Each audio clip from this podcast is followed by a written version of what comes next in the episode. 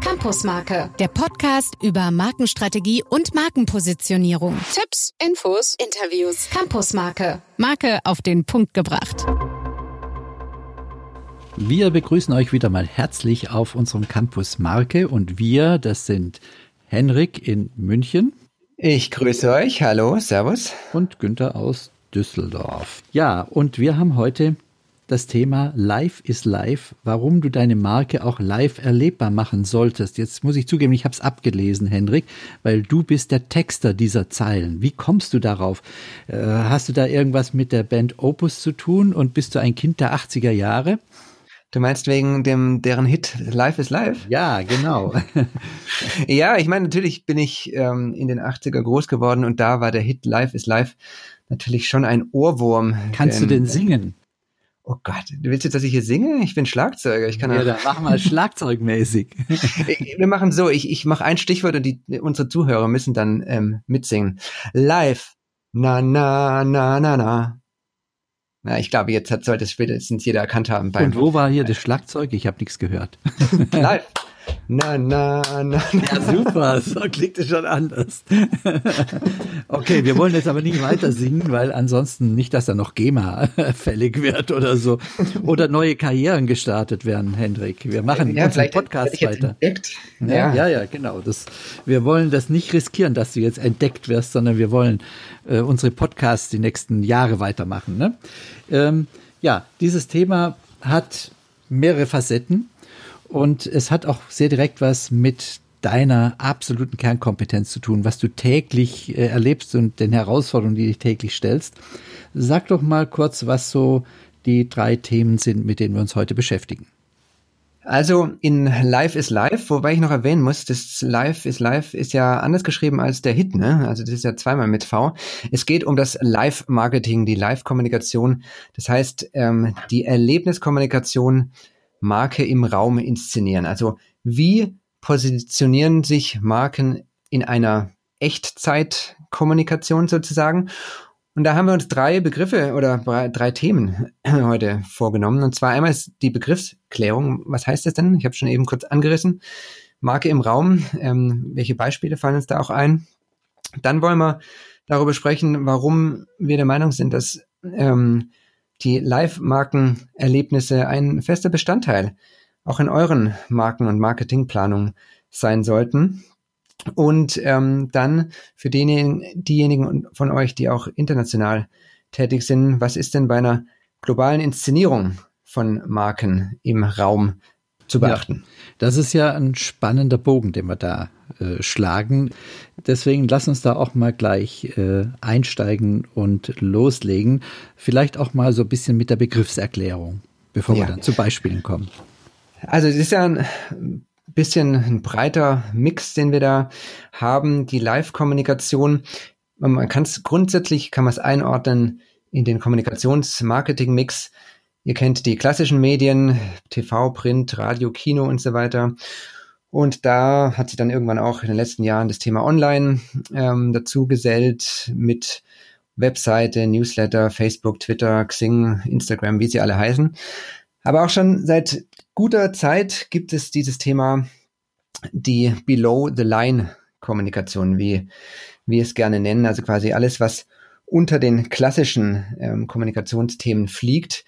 Und das sind eben Themen wie Live-Kommunikation, Messen, Events, das sind Promotion, das kann da mal auch Point of Sales, POS sein. Ähm, also überall da, wo man die Marke in Echtzeit wahrnehmen kann und nicht eben auf einer Webseite oder als TV-Spot oder so weiter. Und ähm, gerade so Messen und Events sind natürlich schon so Prototypen der Live-Kommunikation, wo man in eins zu eins, in einer wirklich eins zu eins Atmosphäre von Mensch und Marke aufeinander trifft.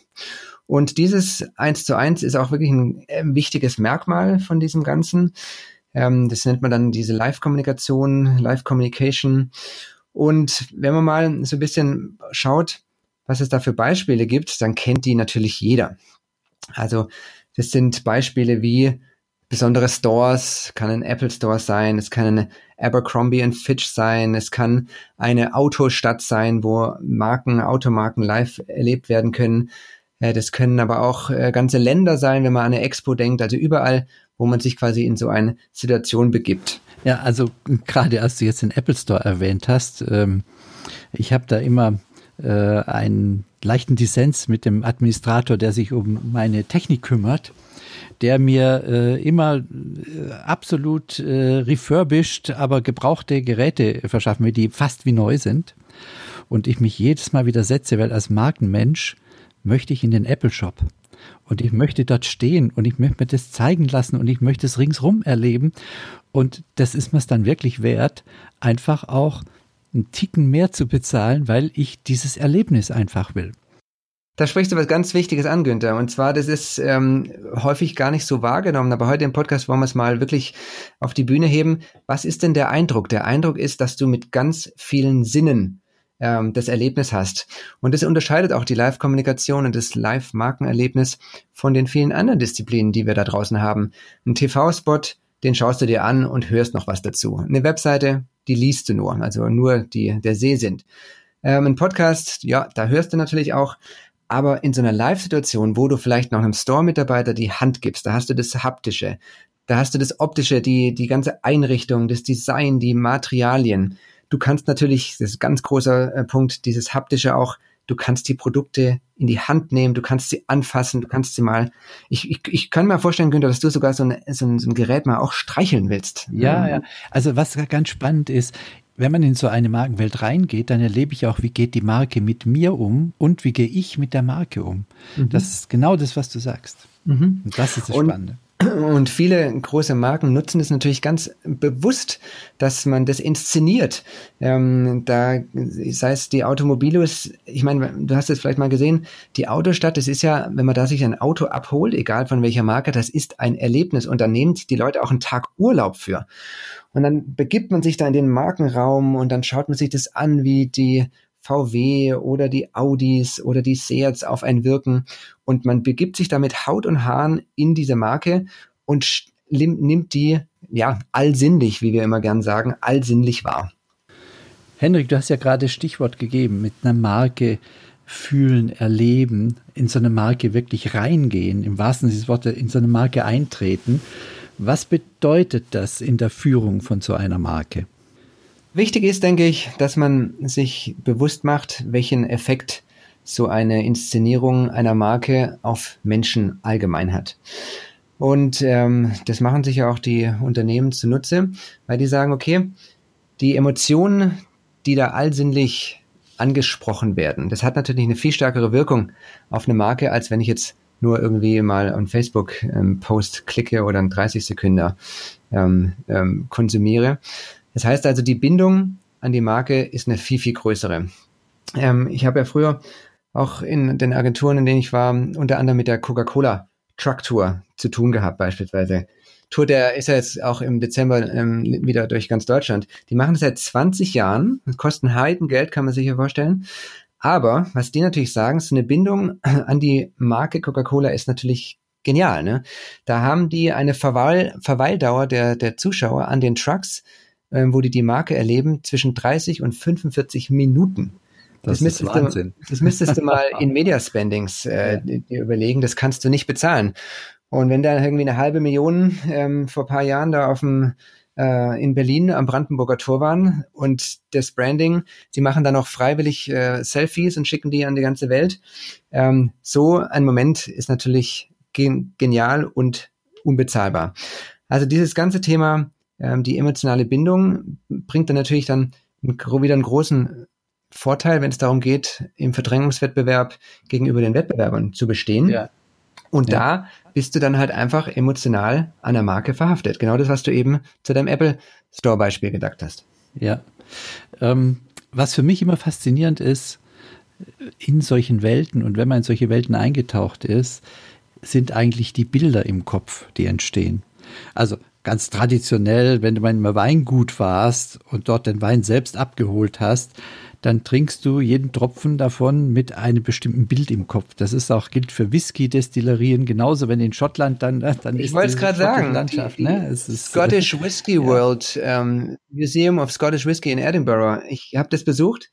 Es ist mir, also ich schmeck's noch tatsächlich. Und dann führen die dich ja auch auf eine Reise durch die Entstehungsgeschichte des Whiskys mit den verschiedenen Highlands, Lowlands, ja, Midlands. Ja. Ähm, du erfährst es so viel intensiver, als wenn du jetzt halt nur irgendwie ähm, im Supermarkt dir einen Whisky aus dem Regal nimmst. Und diese Eindrücke sind natürlich unheimlich nachhaltig. Das dauert lange. Die, die vergisst du in vielen Fällen nicht mehr. Genau. Und, und diese lange, ähm, diese Nachhaltigkeit ist es dann auch, was euch da draußen bewegen sollte, mal drüber nachzudenken, wie kann ich denn meine Marke, sei es auf meinem Messestand, sei es in meinem Showroom, Brandstore, wie kann ich die denn so darstellen, damit ich das äh, zunutze mir machen kann, diesen Effekt, dass einfach so ein Live-Erlebnis eine ganz andere Bindung hat. Was man auch noch erwähnen sollte, Günther, ist beim Thema, warum der Live-Marketing oder der Markenerlebnis ein fester Bestandteil sein sollte, ist, ist einfach die Bindung man hat die Leute eins zu eins vor sich. Du kannst in einem Store ähm, die Kunden erleben, du kannst ihnen Fragen stellen, du siehst auch sofort an der Reaktion, wird es gekauft, gefällt es denen, wird es nicht gekauft. Bei allen anderen Medien ist es so, naja, die verschwinden einfach, die klicken dich nicht mehr, die kommen nicht mehr, du weißt eigentlich nicht so genau warum. Du hast halt einfach diese eins zu eins Bindung in Echtzeit zwischen Kunde und Marke, die du in sonst keinem Medium in dieser Intensität sonst gewährleisten kannst. Ja. Und jetzt ist ein ganz spannender Punkt. Wie kann man diese Intensität des Erlebens interkulturell schaffen? Also über kulturelle Grenzen hinaus. Weil ja. da ticken wir ja doch sehr unterschiedlich, die Kulturen. Und äh, da ist die Frage, wie in allen Bereichen der Kommunikation, wie kann man das, was strategisch als Positionierung steht, übertragen? Und wie macht ihr das? Wie machst du das? Also ganz wichtiger Punkt, ähm, dass man sich da auch treu bleibt.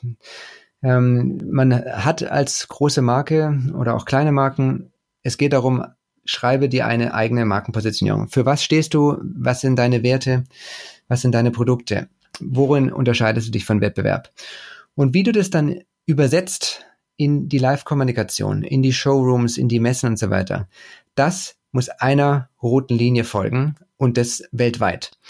Was dann immer wichtig ist und worauf ich dann auch immer Wert lege, ist zu sagen, okay, es ist wichtig, dass man sich da kulturell und auch ähm, an die Gegebenheiten des Marktes anpasst, dass man da schon noch eine Bandbreite hat, wo man spielen kann, weil wenn man jetzt, äh, keine Ahnung, eine italienische Marke ist und man geht auf den deutschen Markt, dann muss das nicht alles so für den deutschen Markt passen.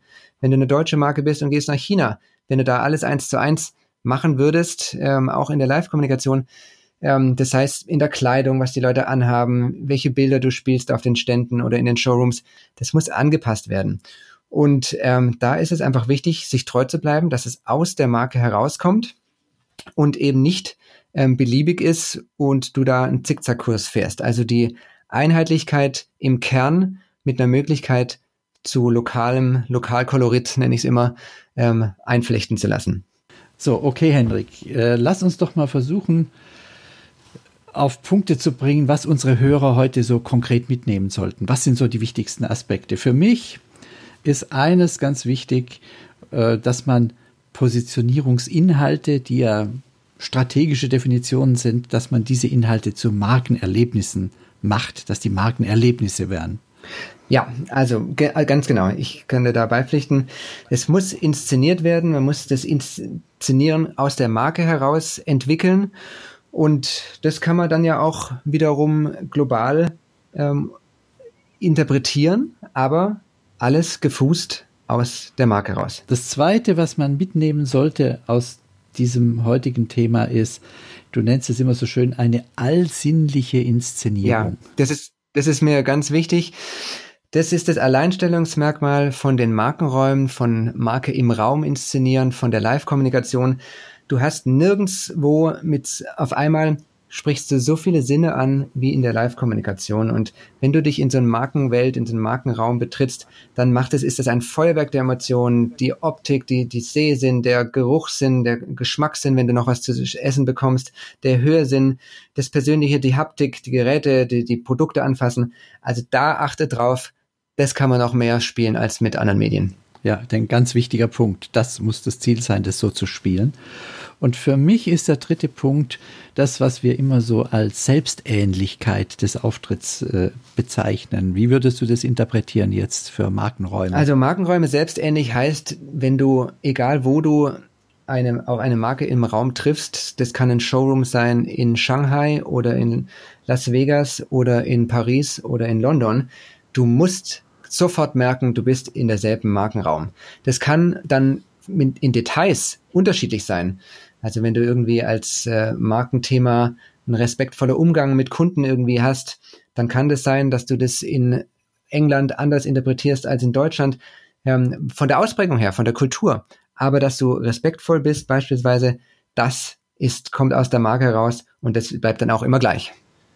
Und das ist ein perfekter Übergang für unsere nächste Episode, für unseren nächsten Podcast. Da beschäftigen wir uns nämlich mit dem interkulturellen Transfer von Marken. Teil haben wir heute auch schon darüber geredet, wenn es um Markenräume geht. Und wir werden wieder einen äh, Experten zu uns auf den Campus Marke einladen, der seit vielen, vielen Jahren Marken interkulturell transferiert, Markeninhalte interpretiert, sodass sie in unterschiedlichen Kulturen wahrgenommen werden und auch akzeptiert werden. Ja, und da freue ich mich schon heute drauf, wenn wir beide mit unserem Gast dieses Thema bearbeiten. Es bleibt international, so viel kann schon mal, glaube ich, vorhergesagt werden. Ja, Günther, das soll es für heute gewesen sein, ähm, in der heutigen Folge. Und ähm, wie immer freuen wir uns, wenn ihr uns eine Bewertung gebt auf iTunes oder auf podcaster.de oder auf den Stitcher-Netzwerken. Überall da, wo man uns hören kann, freut es uns, wenn ihr euch verewigt. Das hilft uns, noch bekannter zu werden. Auch gerne Kommentare, Anregungen, Inhalte, auch für zukünftige Podcasts. Wir sind immer dankbar und greifen es gerne Super. auf. Super. Dann sage ich Beste Grüße und Tschüss. Auch von meiner Seite. Ciao. Campusmarke, der Podcast über Markenstrategie und Markenpositionierung. Tipps, Infos, Interviews. Campusmarke, Marke auf den Punkt gebracht.